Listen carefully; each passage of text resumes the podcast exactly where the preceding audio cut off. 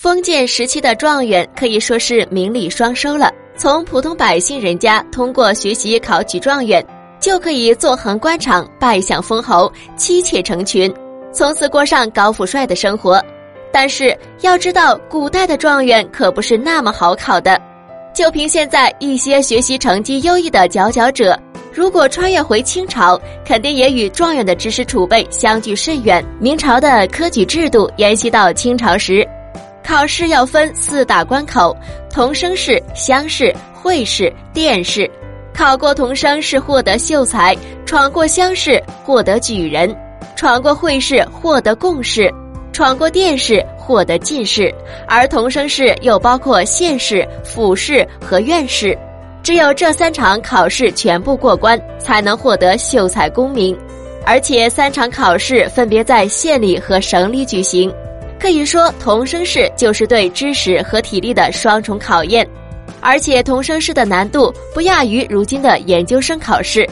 孔乙己知道茴香豆的“茴”字有四种写法，他都不是秀才，依然是童生身份。范进是考了二十多场才考上的秀才，大名鼎鼎的曾国藩也是到了二十二岁才考取秀才。试问，普通人会比曾国藩更厉害吗？考中秀才之后，就能有幸脱离普通民众，晋升为士大夫阶层，对县太爷免除下跪之礼。究其原因，是因为秀才有可能哪一天高中进士，这种潜力股轻易就不能不要惹到他们了。经历千难险阻，通过童生试，就要参加乡试。乡试每三年举行一次，也要经历三场考试，持续数日。每名考生都被关进一个房间，吃喝拉撒睡都在房间里面解决，要把四书五经里面九本经书、儒家著作背得滚瓜烂熟，再用八股文写出来。乡试的录取率要低于今天的北大和清华。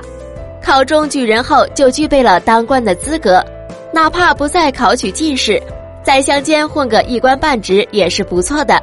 晚清左宗棠就是一名举人，依然功成名就，官至两江总督、东阁大学士、军机大臣。而经过多轮残酷淘汰，到会试这一阶段，能参加考试的都是精英。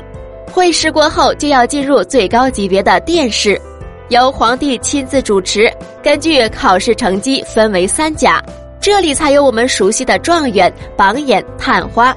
所以说，穿越回古代能考下来状元的，绝非一般人。